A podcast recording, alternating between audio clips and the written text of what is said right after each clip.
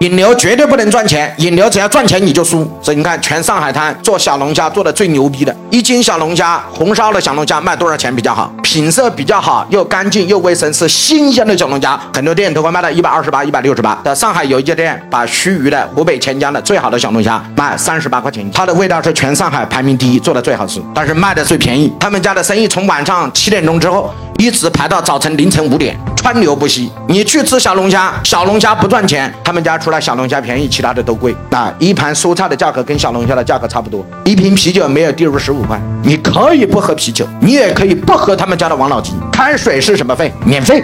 但是我相信没有人喝开水吃小龙虾的吧？你们都是喝饮料、喝啤酒吃小龙虾的，哎，同意吗？他们家就是小龙虾便宜，其他的都贵。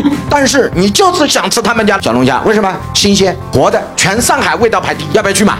你只要去了，他钱照样赚到。为什么？因为小龙虾不赚钱，其他的都赚到了。哎，各位同意吗？做生意之道，什么都赚钱，就什么都赚不到。赚什么人的钱，赚所有人的钱，你也赚不到。所以，一个门店最大的成本是什么？不是房租，不是水电，不是物业，不是租金，这些都是假象。真相只有四个字：没有人来。